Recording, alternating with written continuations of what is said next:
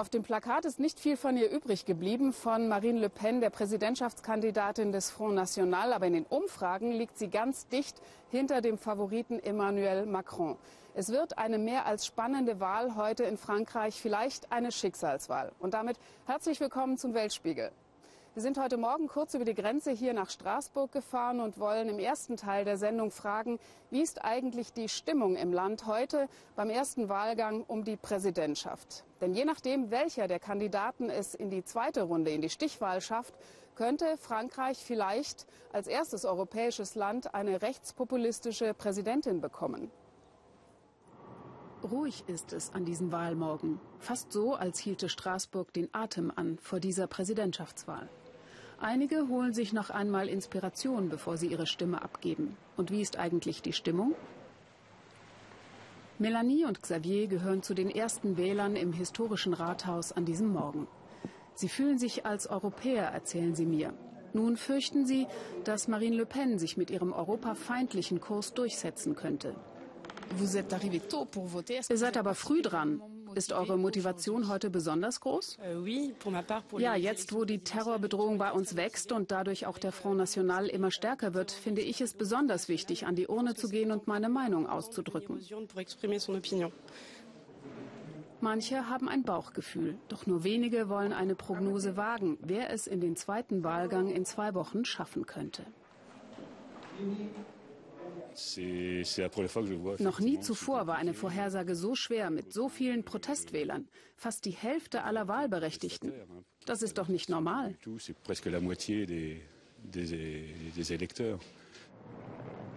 Eine Wahl im Ausnahmezustand. 57.000 Polizisten und Soldaten sind frankreichweit im Einsatz. Sie sollen Sicherheit vermitteln in Zeiten absoluter Unsicherheit. Anschläge wie zuletzt auf den Champs-Élysées könnten das Ergebnis mit beeinflussen und dem Front National Auftrieb geben. Doch neben Le Pen und Macron haben auch der extremlinke Mélenchon und der konservative Fillon eine realistische Chance, in die Stichwahl zu kommen. In Umfragen liegen sie alle dicht beieinander. Salut. Aber mit Umfragen ist das ja so eine Sache, meint auch Catherine Pietre. Sie beobachtet die Wahl für die Straßburger Zeitung Dernière Nouvelle d'Alsace.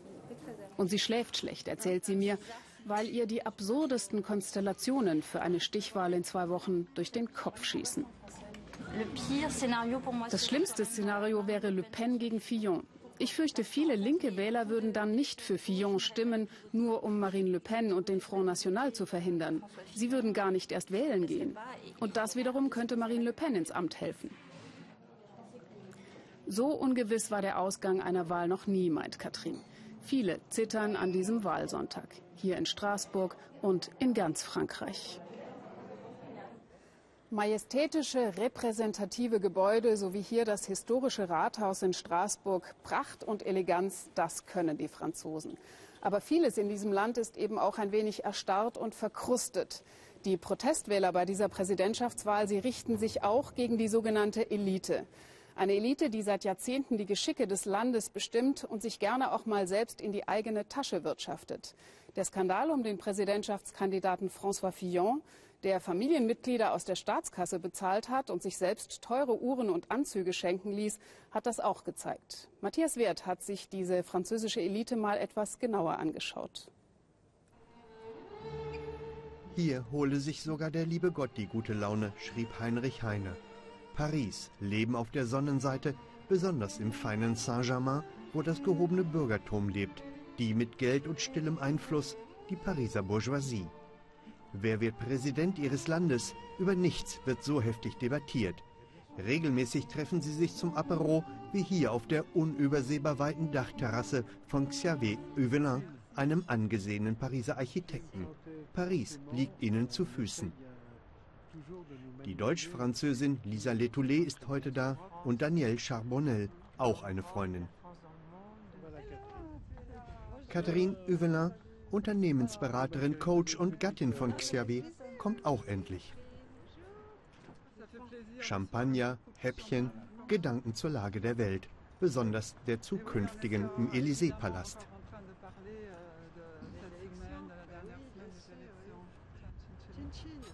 Fillon, der hatte ein sehr gutes Programm, aber war es nicht egoistisch von ihm nur an sich zu denken? Ja, das denke ich auch. Ich dachte auch, Fillon würde zurücktreten. Ich nicht. Dann hätte er ja zugegeben, dass er schuldig ist. Stellt euch das mal vor. Man spricht mittlerweile nur noch über die Skandale, nicht mehr über seine tatsächlichen Vorschläge. Fillons politisches Programm rückt in den Hintergrund und man hört ihm nicht mehr zu. Er ist kein Krimineller. Er hat Fehler begangen, das stimmt. Schlimme Fehler. Aber dieses Geld gehörte ihm. Euh, Wenn er es nicht seiner Frau gegeben hätte, dann hätte er es jemand anderem gegeben. Euh, er bleibt mein Kandidat. Absolut. Ja, kein Zweifel, François Fillon, der streng konservative Katholik, der mit der Affäre um Scheinbeschäftigung, das ist ihr Mann, trotz alledem. Der gibt sich derweil ein Stelldichein mit den Freundinnen und Freunden des Galopps. Etwas weiter draußen in Saint-Cloud.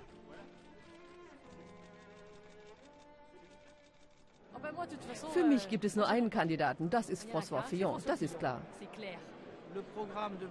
Das Programm von Monsieur Fillon scheint mir das effizienteste zu sein, um Energien freizusetzen, uns von den Zwängen zu befreien und die Arbeitskosten an das deutsche Niveau anzupassen soit ramené à un niveau comparable à celui de l'Allemagne. Wir unterstützen den Kandidaten der Rechten, weil das unseren Überzeugungen entspricht. Ich bin aber auch für mehr Gleichheit. Und das, obwohl ich rechts bin. Sehen Sie, wir haben auch ein Herz. Der Kandidat der Bourgeoisie braucht hier nicht viele Worte. Kurz ein paar Sätze, dass die Belastungen von Unternehmern gesenkt werden müssten und dass er ja selbst ein großer Pferdefreund sei. Très impressionné. Ich wünsche mir auch Wohlstand für Frankreich, dass sich das Land entwickelt, modernisiert, öffnet und an die Welt, die sich fortlaufend verändert, anpasst.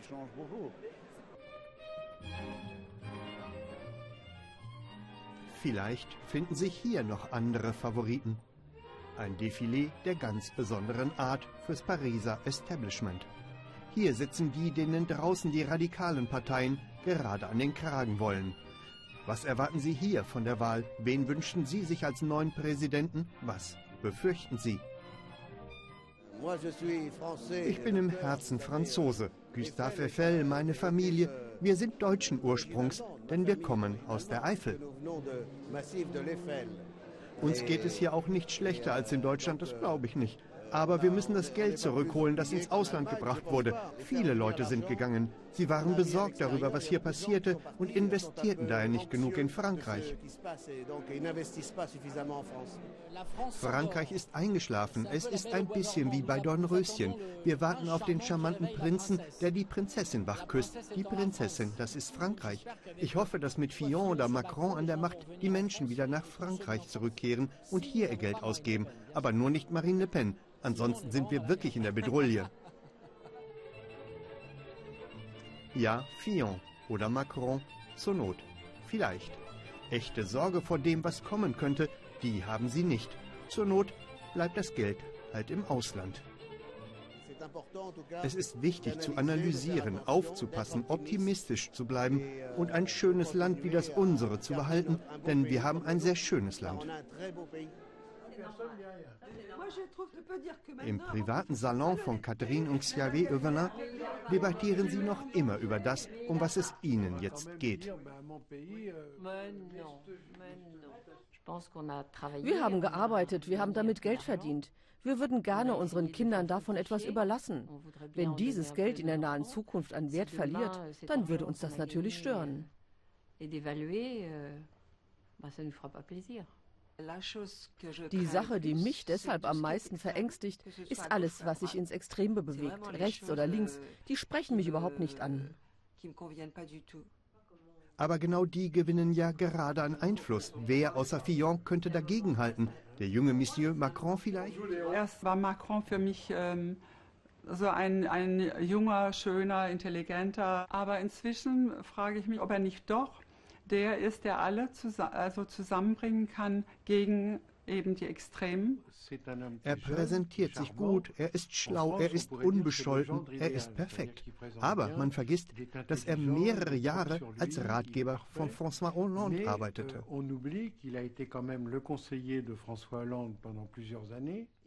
Es sind doch Politiker. Wir brauchen einen Präsidenten, der mit Menschen wie Putin oder Trump umgehen kann. Die haben doch auch keine weiße Weste. Da benötigen wir doch keinen Schutzengel, keinen Heiligen.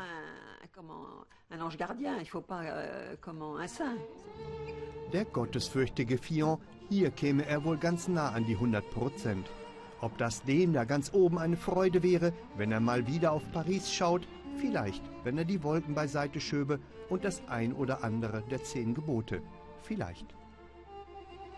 Ja, und wir sind zurück im Weltspiegelstudio in Stuttgart. In Frankreich schließen die letzten Wahllokale um 20 Uhr. Erst dann gibt es erste Hochrechnungen.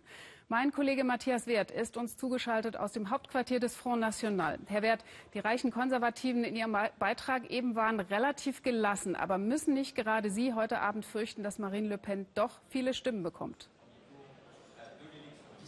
Ja, selbstverständlich. Es ist ja nicht nur Marine Le Pen, es ist ja auch der Linksaußen Mélenchon, Jean-Luc Mélenchon, der eben, dem ebenfalls gute Chancen für die Stichwahl eingeräumt werden. Wobei die Beobachter gehen hier eher von einem Kopf-an-Kopf-Verrennen von Emmanuel Macron und eben besagter Marine Le Pen hier in ihrem Hauptquartier heute Abend aus, sodass diese beiden möglicherweise in die Stichwahl kommen die Umfragen vorher sagten, dann sei eigentlich das Ergebnis schon relativ klar. Sie schätzen etwa 65 Prozent zu 35 Prozent für Macron am Ende, sodass dieser junge Aufsteiger am Ende Frankreichs Präsident werden könnte. Aber sicher ist das natürlich nicht.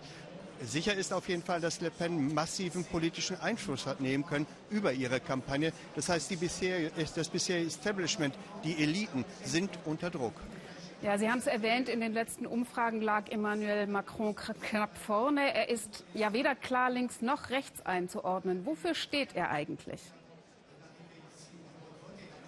Ja, er sagt selber nicht mal, dass er weder links noch rechts ist, weil diesen Spruch hat ja Marine Le Pen auch schon gebracht, sondern er sagt, ich bediene mich mal rechts, mal links, je nachdem, was am besten passt. Also so recht weiß man nicht, wofür er steht. Er hat ja versucht, als er Wirtschaftsminister war, kleinere Arbeitsmarktreformen und Arbeitsrechtsreformen durchzusetzen. Davon ist nicht viel durchgesetzt worden. Deswegen wurde er manchmal hier nicht Macron, sondern Macrönchen genannt. Mal gucken, was er denn machen ist. Viel wichtiger aber wird sein, ob er bei der Parlamentswahl im Juni tatsächlich eine parlamentarische Mehrheit in der Kammer bekommt für sich. Denn er hat ja keine Partei. Er hat nur seine selbst gegründete Bewegung En Marche hinter sich, aber er braucht von den gewählten Parteien eine Mehrheit im Parlament. Und das ist das große Fragezeichen hier. Ja, vielen Dank, Matthias Wert. Sie halten uns ja heute Abend weiter auf dem Laufenden.